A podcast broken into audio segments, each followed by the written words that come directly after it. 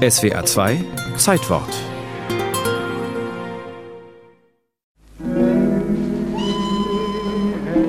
Was waren Sie früher? Bevor man bemerkte, dass ich Jüdin bin. Ostberlin, 27. März 1959.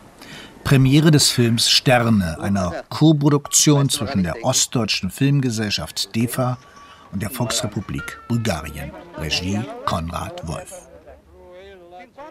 Sterne gilt als der erste deutsche Spielfilm, der die Verantwortung für den Holocaust thematisiert. Es ist die Geschichte eines Transports griechischer Juden in das Vernichtungslager Auschwitz. Der Film wird in 72 Ländern gezeigt und erhält unter anderem einen Sonderpreis der Filmfestspiele in Cannes.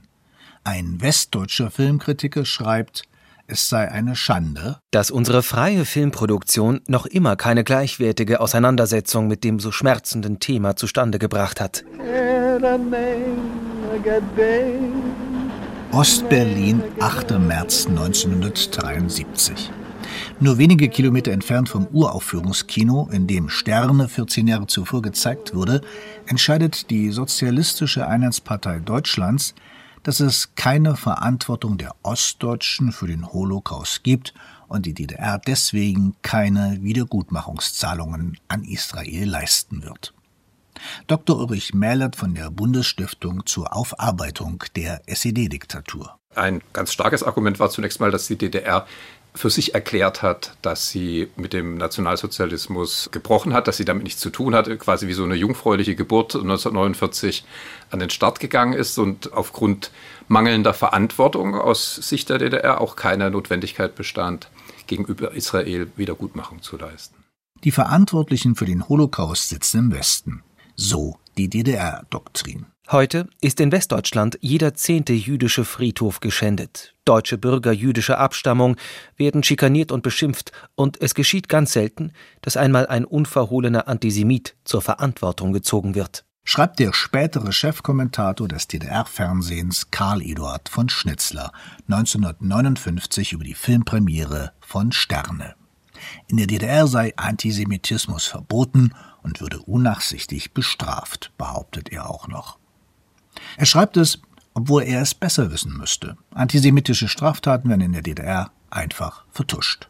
Und schlimmer noch, antisemitische Klischees werden von der Partei und Staatsführung weitergetragen und finden sich im Parteiblatt Neues Deutschland. Unter jüdischer nationalistischer Flagge segelnd, getarnt als zionistische Organisation, Diplomaten der amerikanischen Vasallenregierung Israels. Das ist die Tonlage, als das neue Deutschland im Januar 1954 über einen Prozess wegen Hochverrats berichtet. Es geht um eine Verschwörung. Einer der Angeklagten ist Paul Merker. Paul Merker hatte sich dezidiert dafür ausgesprochen, die jüdischen Opfer des Holocausts zu entschädigen und zu unterstützen. Und er zählte ja auch zu den Parteiführern, die dann, als die Säuberungen losgingen, unter anderem aufgrund dieses Engagements verfolgt worden sind. Paul Merkel wird vorgeworfen, dass alle den deutschen Juden zugefügten Schäden vom deutschen Volk und bevorzugt vor allen anderen Schäden wiedergutgemacht werden. Dies sei Verhöhnung der wirklichen Antifaschisten. So sieht es die SED-Führung 1953 und lässt Merkel zu acht Jahren Zuchthaus verurteilen, weil er angeblich die Verschiebung von deutschem Volksvermögen plante und das zugunsten amerikanischer und wörtlich jüdischer Monopolkapitalisten. Paul Merkel musste nicht die ganze Strafe absitzen. Von ihrem Schuldspruch rückte die SED aber nicht ab. Und auch nicht von ihrer Ansicht, dass die DDR nichts mit dem Holocaust zu tun habe.